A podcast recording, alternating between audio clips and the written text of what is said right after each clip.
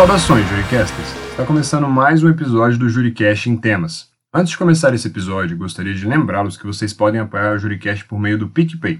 Basta clicar no link que se encontra na bio e escolher seu plano ideal. No episódio de hoje, eu estarei ladeado do professor Chris Thornhill, professor de Direito da Universidade de Manchester, no Reino Unido, e especialista em Sociologia do Direito e Direito Constitucional Comparado. Além disso, é um autor que tem uma publicação extensa sobre os fundamentos sociais do direito constitucional em muitas sociedades. Esse episódio foi gravado 100% em inglês, mas nas próximas semanas iremos disponibilizar a transcrição das falas desse episódio.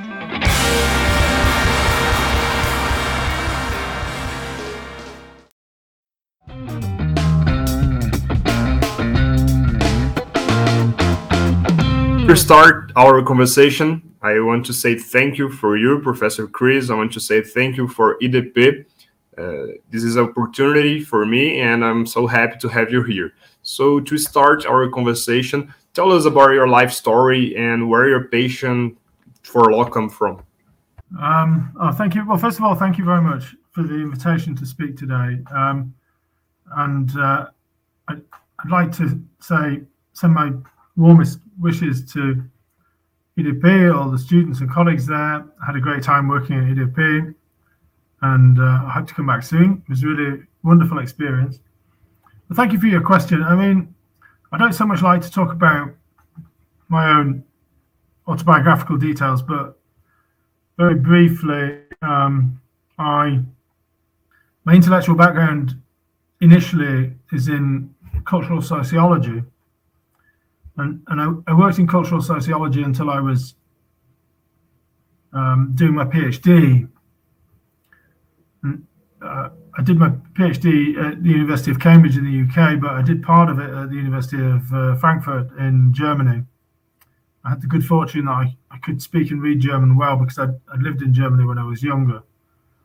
And um, when I uh, when I when when I was doing my PhD, I I read um, I read Carl Schmitt. I was working on the, the cultural sociology of the of the Weimar period in Germany, and I read Carl Schmitt, and uh, well, this I never became a, a Schmittian in the classical sense of the word, but as soon as I read this, I realized that all the work that I'd done up until that point was completely not what I wanted to do. I was just wasting my time. Um, this changed my way of thinking about sociological constructions and political constructions, but it also changed my way of thinking about my own life. I didn't want to be in cultural sociology anymore. Um, I had this training that had was taking me in an intellectual direction where I didn't want to be. But it took me about 10 years from then to organize my career in such a way that it actually reflected my intellectual interests. So um, it, I it, it, was only 10 years after that that I, I began to, to publish on, on law, particularly constitutional law. And gradually, through a long process, I found my way to a professorship in the sociology of law and, and public law at the University of Manchester. But it was a, it a complex process. And uh, but if I have to, if I had to say, there was one moment where my my interest switched towards constitutional law and legal sociology more broadly, it would be that moment, which was in um, in 1992 when I was about 25, 26, 25.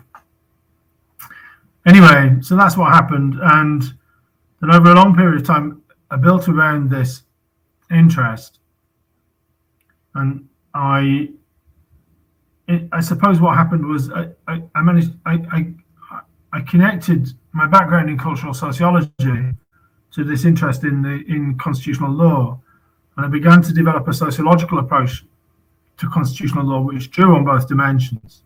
So I suppose the, I'm being slightly facetious when I say that the work I did on cultural sociology was no use. I, I, I, reconstructed some aspects of this to develop a more sociological theory of law, particularly a sociological theory of constitutional law.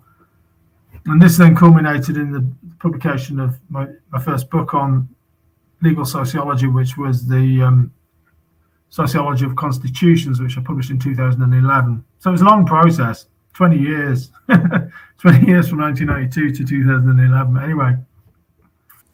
Awesome. And here in Juricast, we have a tradition. We ask mm-hmm. for our guests a suggestion of a book, three suggestions: one of a book, one of a song, and one of a drink. Not necessarily an alcoholic one, but we wanted to know one a little bit more of, of our guests. And So, do you have a suggestion for this three? In terms of the books that have had the, the biggest impact on my thinking, or or what, anyone, anyone, what do you think to a suggestion will be profit? Well, I, I think the most important book in modern history is Max Weber's Economy and Society. I don't think it's it's possible to think about anything without you don't have to agree with it but um, I think it's the most important book. Probably Hegel's philosophy of right comes pretty pretty close to this as well. Um, I think Hegel had more influence on me, but I, I, I always go back to uh, Max Weber's Economy and Society.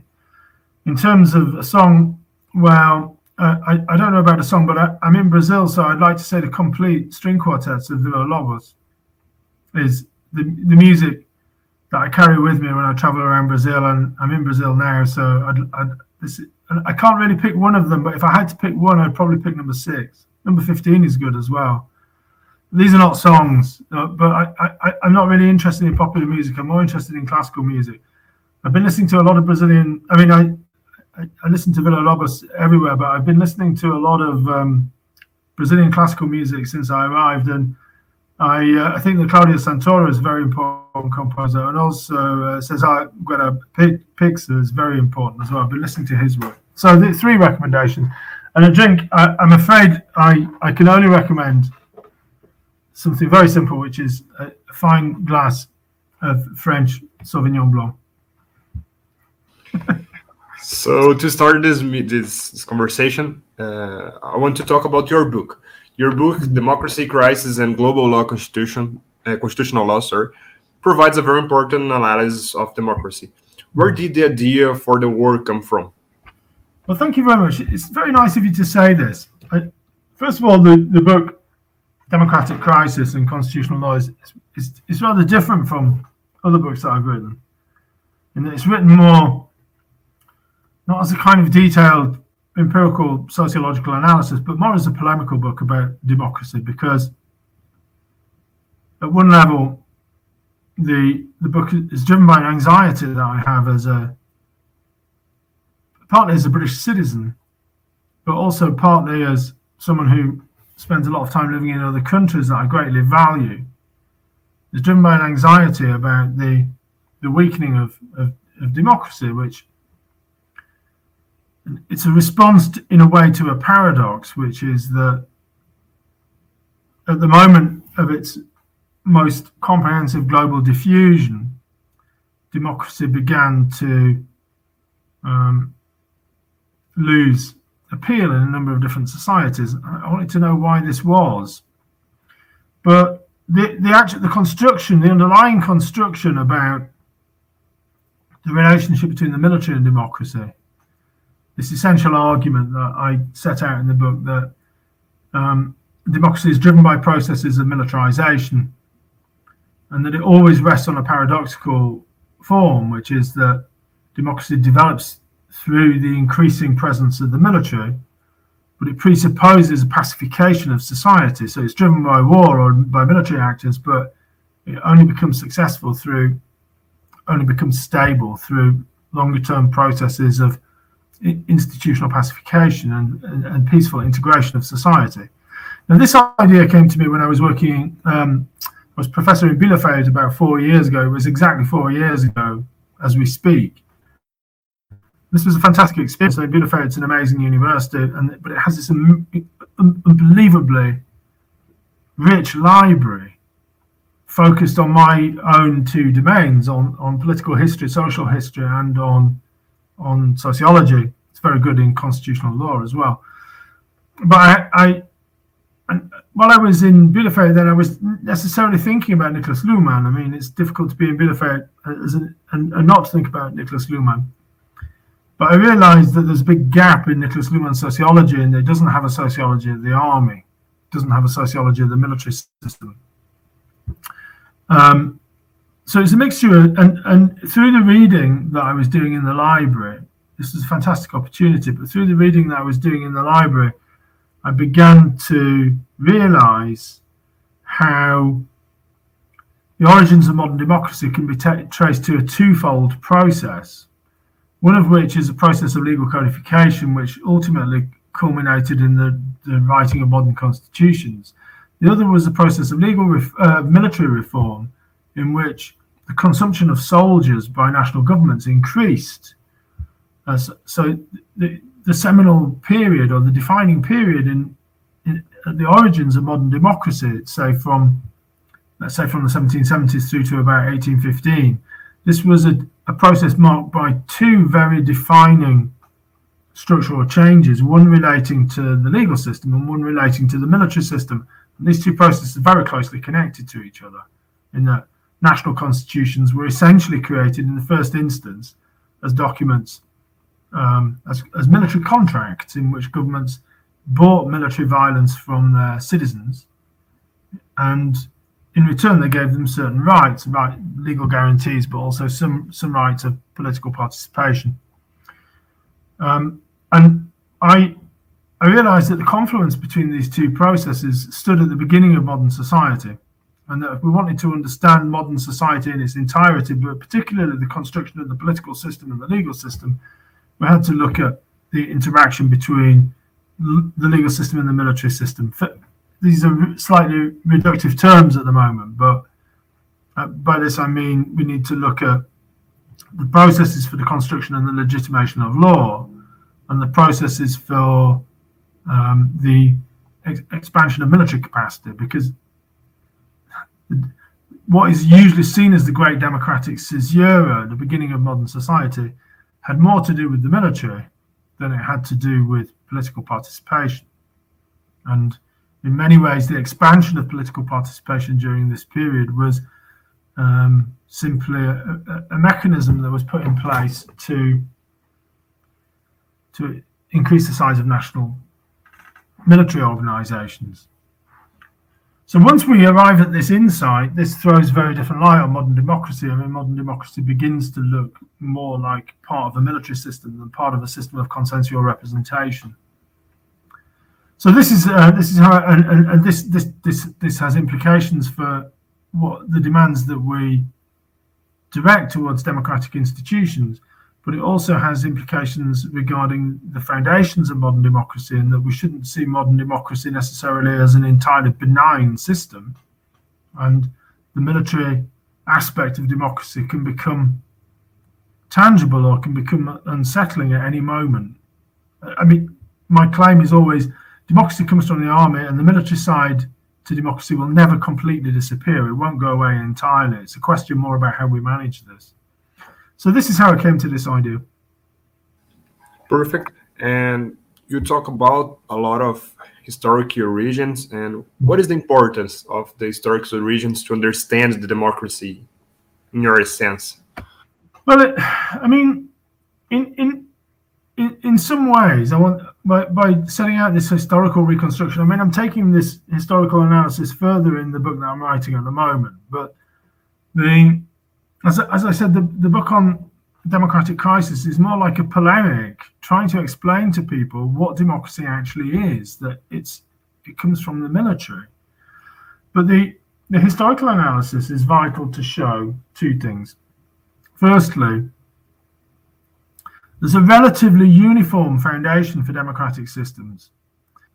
Now, of course, there's no such thing as absolute uniformity, which because every process is is determined by a series of different factors, and it assumes different expression in different historical contexts, depending on geographical factors and cultural factors and economic factors. But essentially, underlying modern democracy is a relatively uniform process, which is that people become citizens for military reasons. And, and constitutions develop as documents that um, serve the administration of the transformation, the process in which people are transformed into citizens and into soldiers at the same time. This was relatively a relatively uniform function of constitutions until the 1980s. In that, until the 1980s, with very few exceptions, constitutions were either originally drafted or at least um, experienced substantial and decisive revision in response to pressures which came from the army, typically regarding the, the recruitment of soldiers and the administration of the means of violence in society. So the historical analysis is to show two things really. One is that there's a relatively uniform process underlying constitutional construction, and and the second is that of course there are variations on this. I mean, we we can compare, we we we, we can identify significant variations between Europe and Latin America, um, but the the the real cons- constitutional variations between Europe, Europe and Latin America are more to do with the the different purposes of warfare at different times, so that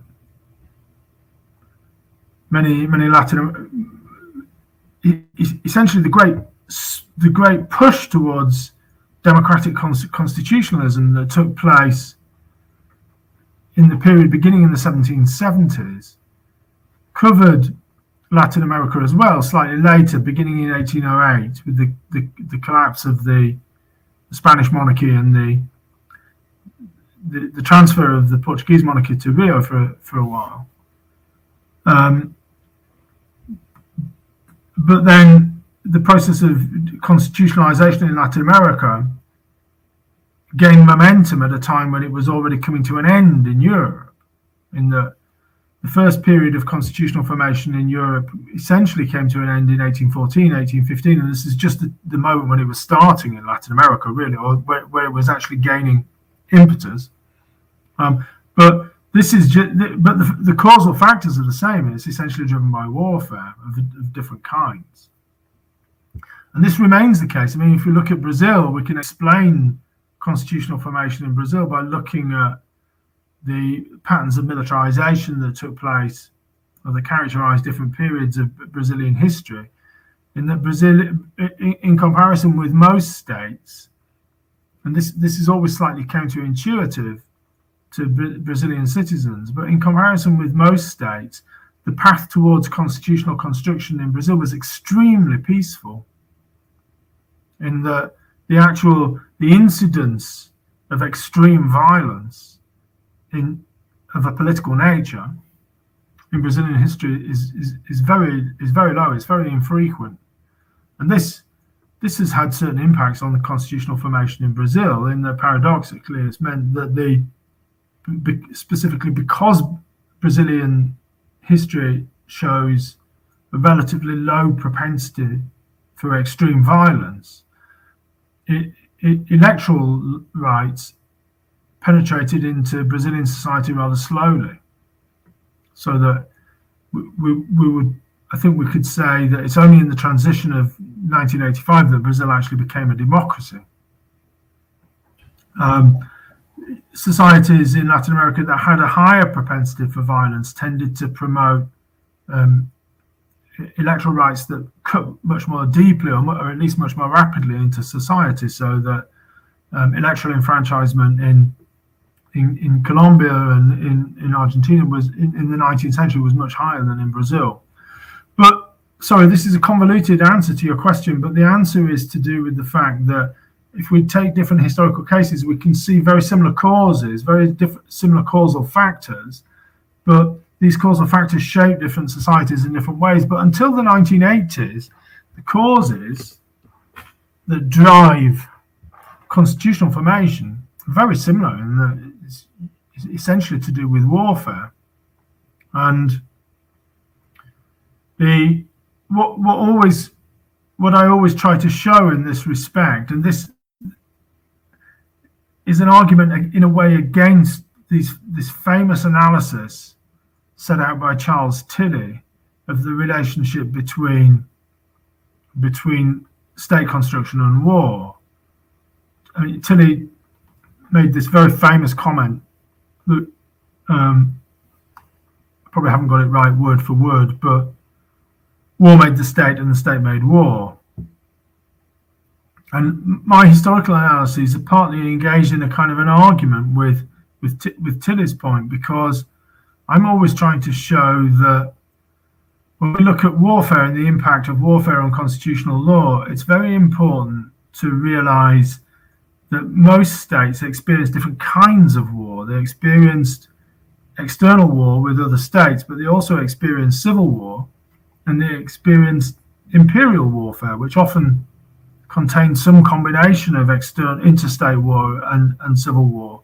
So we need to think much more problematically about the nature of war to understand how it impacts on um, on, on the creation of constitutions. So sorry, I, I give you a long answer to the question, but it's not it's not the most straightforward question.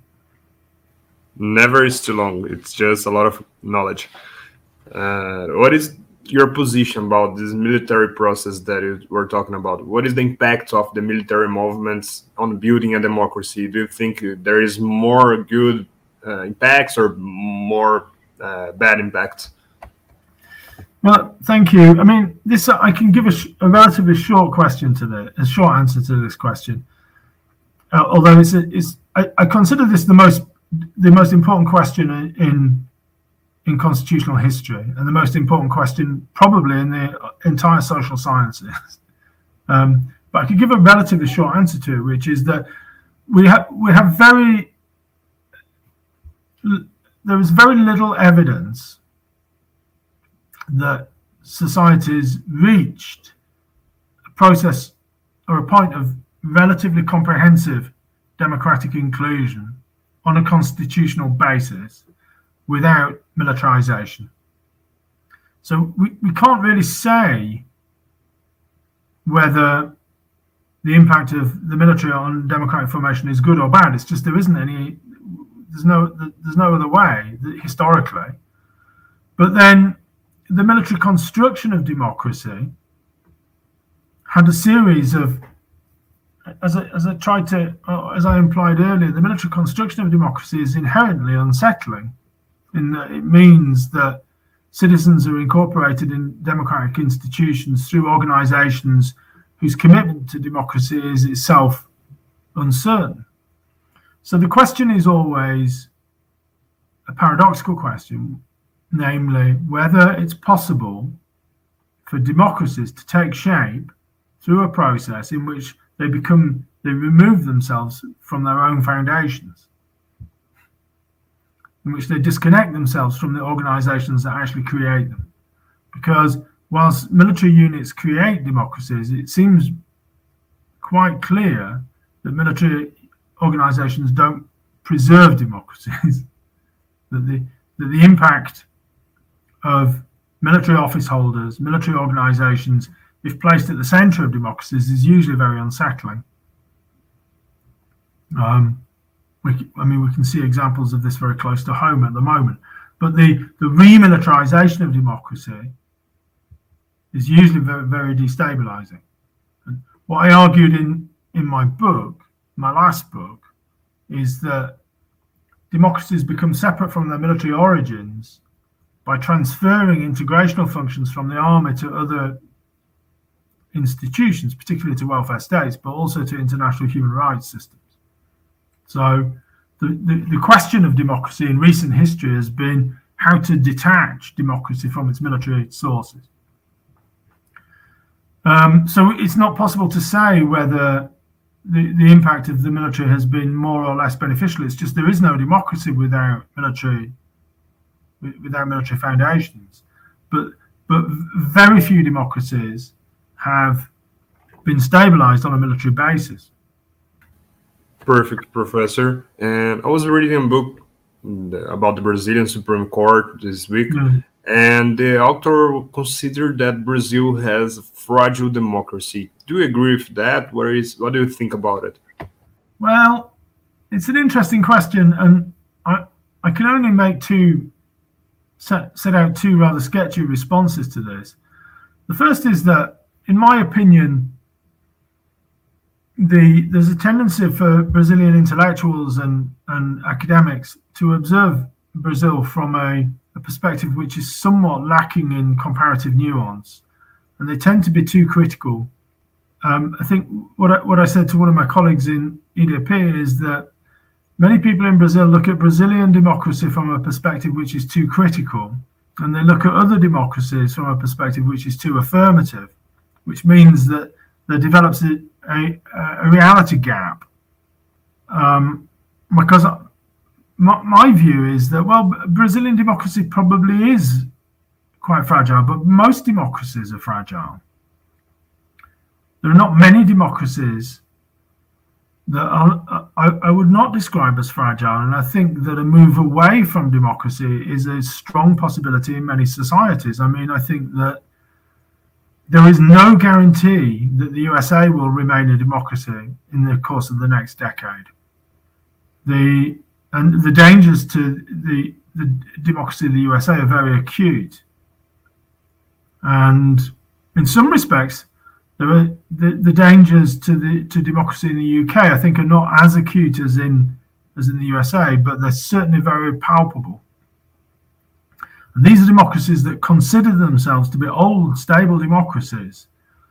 Um, so I think that the, it's probably is correct to say that Brazil is a fragile democracy. I mean, one one very important issue in in, in recent Brazilian history is that Brazil stabilized itself as a democracy and then stabilized itself as a, as a very advanced democracy very quickly.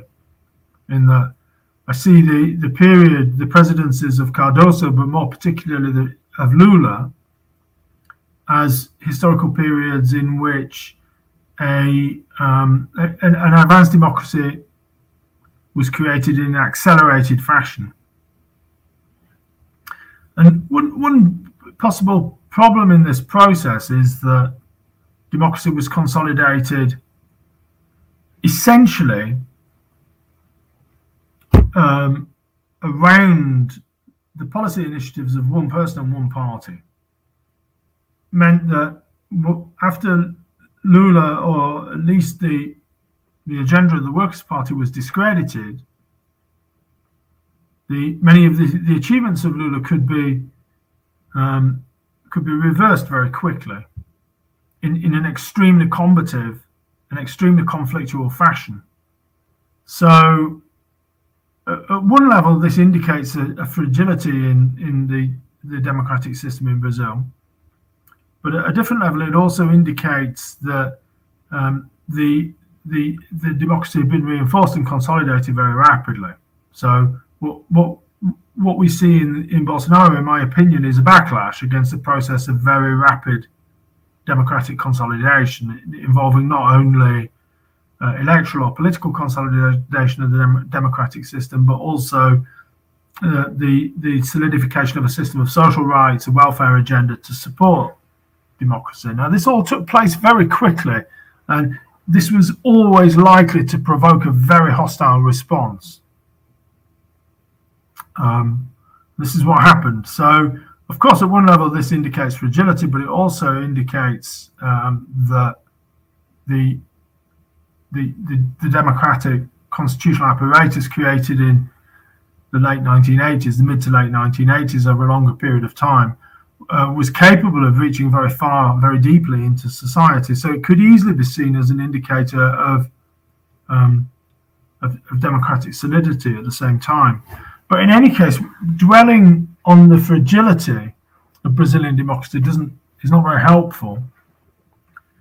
It doesn't provide a very adequate perspective in which to analyze Brazilian politics or Brazilian constitutional politics. It misunderstands Brazil's position relative to other constitutional systems around the globe. In that, if if we if we want to look at Brazil in a comparative perspective, we need to look at democracies that have large populations. So, or democracies that have embarked on processes of democratic constitutional formation that have very large populations. So really, we could only, in the in the context of the last 40 years, we can only compare Brazil with the USA, Russia, and India. And in this comparison, Brazil comes out pretty well. in that uh, Russia no longer is a democracy. I would say it might until probably 2018, 2000, 2017, 2018. It had still had some democratic elements, but now the I mean, I haven't worked in Russia since 2018, but I think we can say pretty clearly it's not a democracy anymore. USA is a very troubled democracy, and India is a very troubled democracy now. Probably some of the tendencies that we see in Brazil, we can also see in, in India, but in even more acute form. So, large democracies are, provide the framework in which we need to observe Brazil. But amongst the, the large democracies, Brazil is relatively unique in that it began to it, it, it really it, it, began to convert to democracy relatively late.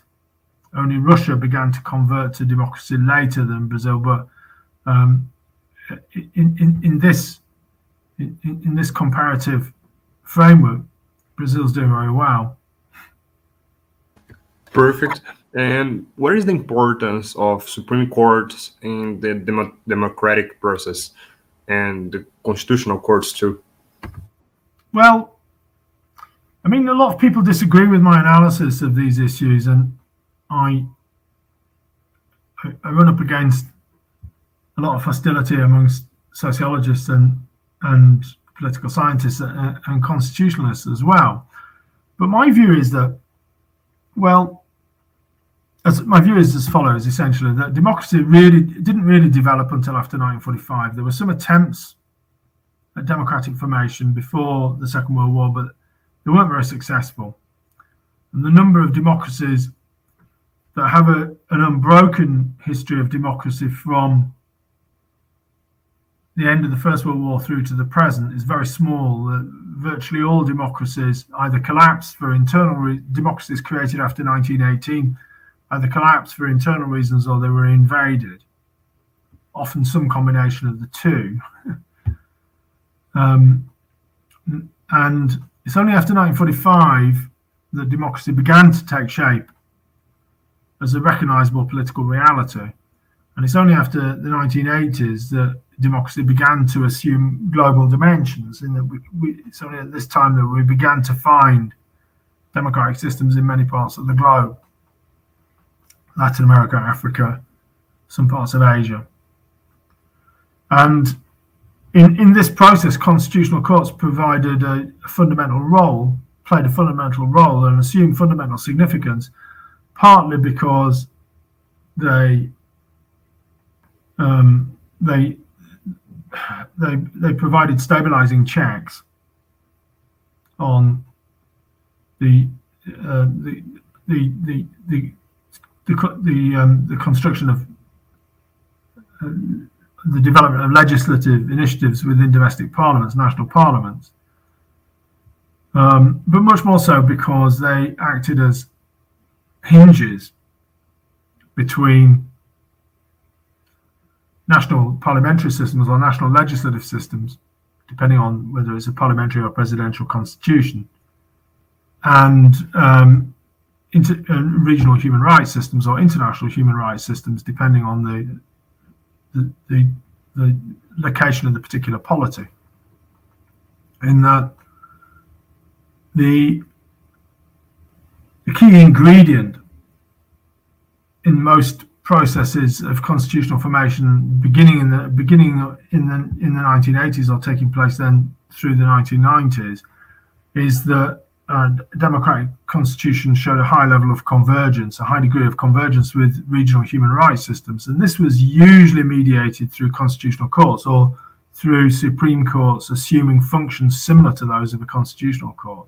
So, uh, what, what distinguished the process of democratic formation beginning in the 1980s was that courts acquired this unprecedented role But this is not really just to do with judicial functions. It's not just to do with the exercise of functions of judicial review or the the the, uh, the, the, moderating of, uh, of com- conflicts between different organizations within the state or different organs within the state. It's much more strongly to do with the fact that constitutional courts began to form links with between national constitutions and, and, and, and regional normative systems, human rights systems. And in so doing, they proportioned legislative initiatives within domestic political systems a priori to international normative principles. So we never really we this in a way this relates to the point that I was making before. We never really got to democracy on a national basis. They never really they never really developed political systems that, or cons- constitutional systems that we could, we could legitimately characterize as as national democracies. We only got to national democracy as a as a as a broad material reality on the basis of an articulation between regional systems, regional normative systems, international normative systems, and, and, and national cons- constitutional systems. As I said before, the number of democracies that develop purely on national foundations is tiny. And most of the democracies that we now identify in the world are characterized by, by two primary factors. Firstly, by the fact that they are characterized by a relatively deep penetration, deep assimilation of international law, particularly international human rights law. And secondly, by the fact that they are affiliated to, to regional human rights systems. Or if they're not affiliated to regional human rights systems, they show high recognition for international human rights norms. But the convergence between demo- relative democratic stability and membership in a regional human rights system is extremely high. This is the, now the primary indicator of um, whether a polity is or is not a democracy or it will or will not remain a democracy. Perfect. And now you're uh, writing your new book. Can you talk a little bit about what is your new book? What is the, the theme? And what is your thoughts? The, the name of the book? Yeah, uh, I'm writing a book on the, it's called The Sociology of Post Imperial Constitutions. And it's, it, it's essentially a big history of the relationship between military organizations and constitutional constitutional law in broad terms or processes of constitutional formation. And then it argues that we, we can trace the origins of modern constitutional law to a change in the nature of imperialism in the 18th century, in which at which time empires moved from a commercial foundation to a military foundation. So essentially, empires became more militarized in the middle of the 18th century, and this had certain longer term consequences for the organization of constitutional law, in that constitutions, in different ways, in different global areas, became focused on the management of militarization processes. And, and the, the, the, as a global phenomenon, the transformation of imperialism brought military organizations to an, a, a, new level of prominence within national societies. So constitutions essentially became documents that were driven by military organizations that had acquired in, in, increasing prominence, but they also functioned as documents for managing the forms of conflict that were necessarily created by the, the uh, increasing salience of military units. And then I go on to argue that in many ways, the history of constitutionalism can be seen as a process, a dialectical process, what in which was driven by armies initially, but whose function in more recent history has become to manage the outcomes of the, the original connection between constitutional law and military violence. So the fact that the constitutions are focused on the administration of military violence from their origins onwards has a series of complex implications in that the management of military violence also means it involves a, a, process in which constitutions are disconnected from military actors or in which they begin to show awareness or recognition of their own military foundations. So it doesn't simply mean, at least in contemporary society, that constitutions are driven by, are exclusively driven by the military. It can mean the opposite, that constitutions have the specific function of pacifying military violence in society. But the management of military violence, I think, is the, the key determinant. It's the original factor in constitutional law. And um, constitutions always return to this function. Perfect, Professor. And here in uh, Juricast, we have the closing arguments. It's the space to you talk about, uh, to your to our public and make your considerations, make your advices, uh, and anything. Do what do you want to talk about our republic to our republic? Well, I, I mean, I, would like to. I, I think I'm, I'm primarily addressing myself to young citizens of Brazil, and I I'd like to say a couple of things. My, my, my research has been very strongly influenced by the times that I've worked in Brazil, and I I I I think it's it's clear to anybody who reads more recent publications that some a kind of an engagement with Brazilian history and Brazilian politics has, has, has permeated very deeply into my thinking. So I, I thank you, and this has been conducted partly through reading, partly through research, secondary and primary research, but also just partly through an engagement with Brazilian citizens, both at, or at different levels, partly with academics and, and professors, but also with students. I've been involved in teaching in, in Brazil over recent years, and this has had a deep impact on, on my thinking. But I, would like to say a few things about Brazil. It's it's just it's one of the, the most important countries in the world. This is this is not a theory. This is simply an observation of fact. It's one of the most important countries in the world. It's one of the most important democracies in the world. And it's a litmus test democracy, in my opinion, by, by which I mean that if we look at, if we observe developments in Brazil, we're not only observing developments that are specific or particular to one country, we're, we're observing developments that have a prismatic status in global society, so that many things that happen in Brazil also happen in other countries. And the uh, the future of Brazil, the democratic future of Brazil, is not assisted by um, attitudes of apocalyptic exceptionalism. that it's very important to be level-headed in one's engagement with, with Brazilian politics and to position Brazilian politics realistically within a, a, wider global framework, which helps us to understand the, the situation at the moment. Um, now, if I've been able to contribute in some way to analysis of this kind, trying to in the part part of one of the objectives in my writings and teachings about Brazil has been to ex- try to explain to young people that processes in Brazil are not completely separate. They're not f- uh, from processes in other countries. They're very closely connected with dynamics in Latin America, but dynamics of a, of a very global nature. And position oneself reflexively, in my opinion, I don't, I don't wish to seem arrogant or hubristic, but to position oneself reflexively within a global comparative framework is very vital for understanding uh, for uh, the, the political and constitutional situation of Brazil. And it, it's very vital for, stru- for structuring one's own political and constitutional decisions and one's own legal decisions and one's own sense of political and legal responsibility in Brazil at the moment.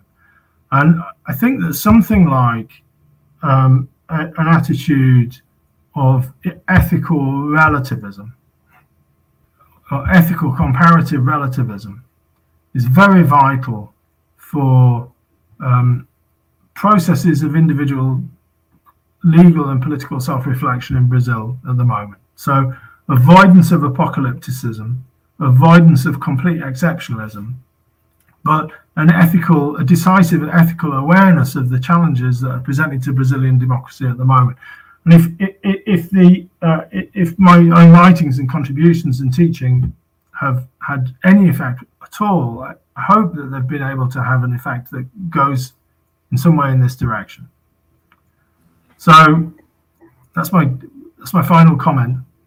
And if if anything if anything that I've said has been able to contribute to the stabilization and perpetuation of democratic constitutionalism in this unbelievably important and unbelievably rich and fantastic country, then this will be one of the, the greatest achievements of my of my career. I can say this completely honestly. Perfect, Professor. I thank you so much. I'm so thank you uh, about this episode to have a little bit of your precious time to talk with me and talk with our public. And it was a pleasure to meet you personally, and it was a pleasure to have you here in Juricast. So, thank you so much. Thank you for your contribution to Academy. And I'm going to read your book and your new book too. So, uh, I'm really happy now. Thank, thank you so you much. Thank you very much indeed for inviting me, and um, I hope to speak again. Okay. And now we end this episode. Ok. E por aqui